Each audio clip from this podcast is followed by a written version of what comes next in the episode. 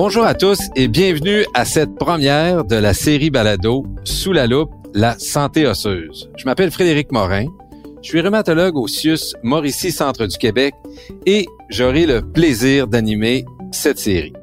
Nous avons créé des capsules dans le but d'offrir aux professionnels de la santé des informations sur l'optimisation de la santé osseuse et au rôle que jouent les fondamentaux, comme le calcium et la vitamine D dans la prévention et le traitement de l'ostéoporose. Nous allons regarder à travers quatre angles comment on peut vous aider en termes de prévention et de traitement en optimisant la prise en charge de la santé osseuse.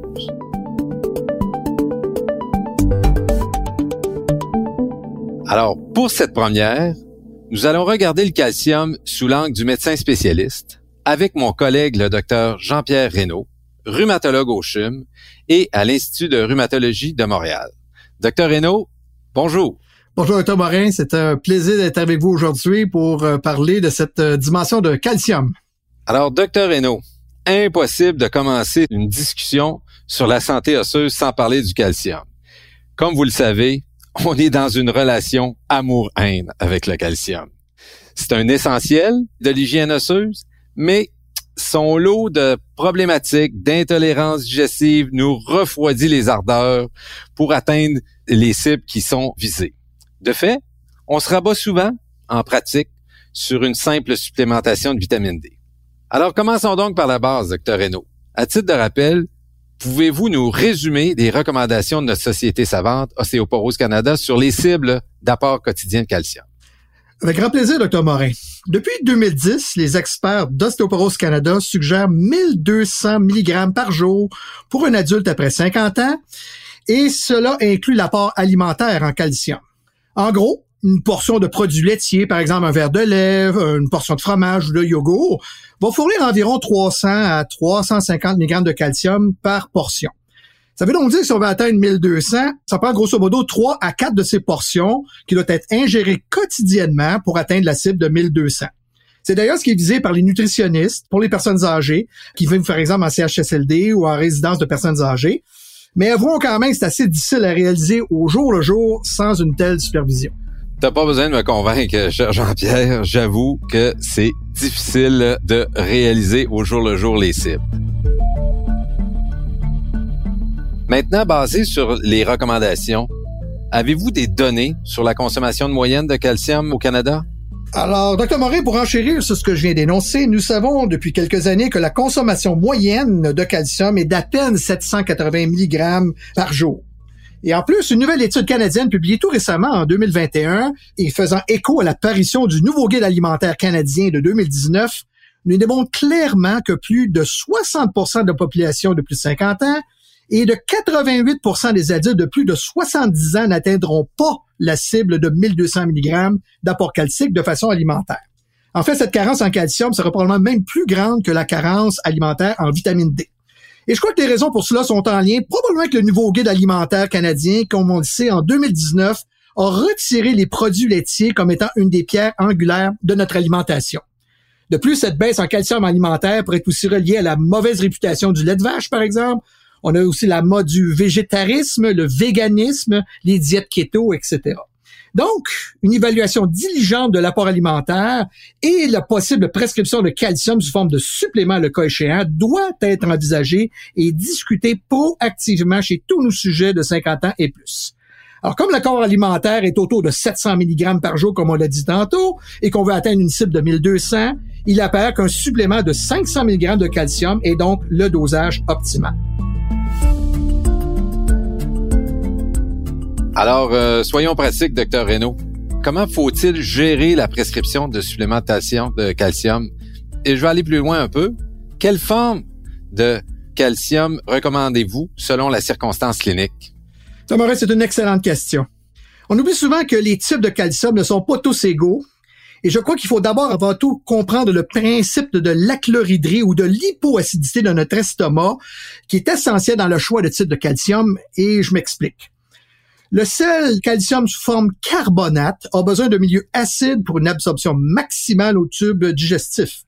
Le simple fait de prendre cette forme de calcium avec un repas qui lui-même stimule en même temps la production de nos sucres gastriques et de la production, bien sûr, d'acide chlorhydrique, notre fameux HCl, qui est la formulation d'acide idéal dans l'estomac. Alors, le milieu gastrique se retrouve acidifié et le carbonate de calcium, à ce moment-là, va se décomposer et va être complètement absorbé. Par contre, sans cette acidité accrue, le comprimé de carbonate ne sera pas complètement dissous, va prendre beaucoup plus de temps à être absorbé et va donc se répandre, si on veut, un peu plus loin dans le tube digestif. Et c'est ce qui va favoriser, évidemment, les effets secondaires bien connus du calcium en supplément, comme le ballonnement abdominal, les maux de ventre et surtout la constipation que nos patients nous rapportent fréquemment. Ce sont bien sûr des effets secondaires qui vont favoriser l'abandon du traitement, donc les patients ne prendront plus leur calcium.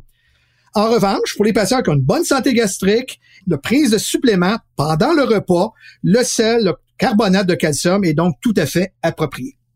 Alternativement, cette situation d'hypoacidité ou d'hypochlorhydrie pourrait être facilement contournée par un autre sel, soit le citrate de calcium.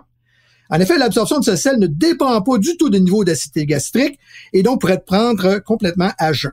J'ajouterais que le lactogluconate de calcium a aussi ses propriétés.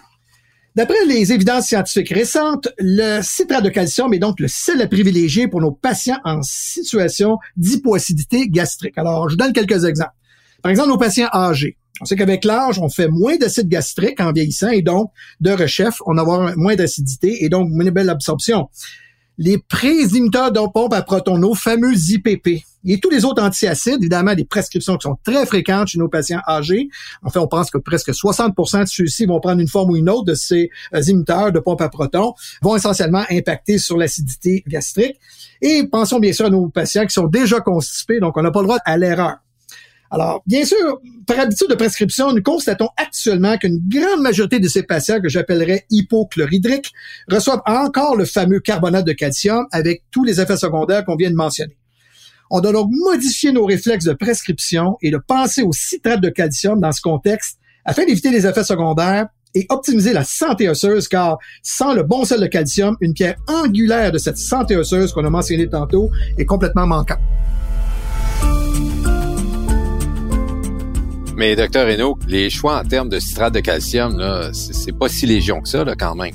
Ouais, en effet, docteur Marin, j'en conviens. On n'a pas beaucoup de choix parmi les comprimés de citrate de calcium. Alors, je suis pas un pharmacologue, mais je comprends qu'il est encore très difficile de réduire la grosseur de ces comprimés ou ces capsules de sel de citrate, ce qui va les rendre difficiles à avaler. Par exemple, si on revient à l'exemple de tantôt, on veut 500 mg par jour de calcium. Alors, si on veut un citrate, il existe des comprimés de 250 mg qui sont relativement gros, donc ça en prend deux à avaler par jour. Alors déjà là, on peut voir qu'il peut y avoir un obstacle, si vous voulez, à l'adhérence au traitement. Il y a encore un comprimé encore plus gros, qui évidemment a les 500 mg complets de calcium, mais comme il est encore plus gros, même si l'idée semble bonne au départ, ben c'est un comprimé qui est encore plus difficile à avaler. Il est effectivement impressionnant, je confirme. Bon, alors écoutez, donc il va être difficile à avaler, il semble-t-il qu'il est très pâteux et il semble-t-il aussi que les patients détestent le goût. Alors tout ça, évidemment, favorisera pas la compliance. Alors donc, il faut se rabattre, selon moi, au citrate de calcium de forme liquide. Il en existe deux, mais évidemment, ils ne sont pas égaux. Puis on sait que le calcium liquide peut être remboursé euh, par la RAMQ via le code VA138. Alors bien sûr, euh, si on peut, euh, les deux adversaires en, en, présence, on a le citrate liquide et le lactogluconate de calcium qu'on a mentionné tantôt. Alors, pour avoir 500 mg de calcium alimentaire, et j'insiste là-dessus, nous avons le citrate liquide 15 cc, donc euh, de la compagnie, en fait, la forme MCAL, versus 25 cc pour le lactogluconate. Et donc, on voit qu'il y a vraiment presque 40% moins de liquide à ingérer pour le patient sur la forme citrate plutôt que lactogluconate. Alors, s'il y a déjà une facilité de prise, ça peut sembler un peu banal, mais 15 cc, dans le fond, c'est une cuillerée à table. 25 cc, ben, ça va prendre deux cuillerées à table ou encore la fameuse petite coupe en plastique pour être capable de l'ingérer. Donc, ça complique un peu, si vous voulez, la facilité de prise. Et euh, finalement, j'ajouterais que la grande majorité des patients aiment mieux le goût du citrate, et ce qui est important évidemment pour assurer la compliance de nos patients.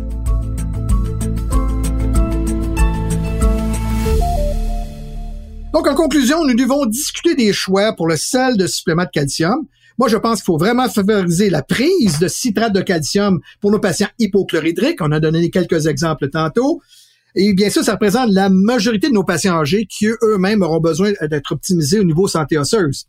Il faut expliquer leurs différents choix de posologie tout en soulignant que la plupart de nos patients finalement vont accepter de prendre la formulation liquide, ce qui peut sembler plus ou moins évident au départ. Alors, je conclurais que choisir la bonne option de supplément de calcium dès le départ, c'est capital parce que tous les obstacles, les défauts secondaires qu'on a mentionnés tantôt vont être évités. Et donc, on va éviter essentiellement d'influer sur l'adhérence au traitement en évitant ces effets secondaires. Merci, euh, docteur Reynaud. Écoute, euh, je retiens de votre discussion que finalement, dans la réalité clinique, on n'atteint pas nécessairement souvent nos cibles de calcium euh, quotidiennes par nos voies alimentaires et c'est encore plus vrai chez nos personnes âgées. Alors, oui, il faut intervenir, oui, il faut calculer et oui, il faut optimiser. On a une responsabilité là-dedans. Et le deuxième point que je retiens, c'est que faut pas jamais oublier le concept d'achlorhydrie. Vous avez parlé de 60% de patients sous IPP. Alors évidemment, à ce moment-là, ça va influencer le choix de notre supplément de calcium afin d'avoir une intervention qui va être efficace et réussie. Merci, Dr. Renaud. C'est un grand plaisir, Dr. Morin. En terminant, pour le prochain Sous la loupe, nous verrons comment optimiser la prise en charge des éléments fondamentaux comme le calcium et la vitamine D sous l'angle du pharmacien avec M. Régent Lemay, qui est un pharmacien et un chargé cours de la faculté de pharmacie de l'Université de Montréal. Le tout, évidemment, sera discuté dans le contexte de la nouvelle législation et des nouveaux règlements. Alors, merci, Dr. Reynaud et merci à vous tous de votre écoute. Sous la loupe, la santé osseuse vous est présentée par Mantra Pharma en collaboration avec Cube Radio.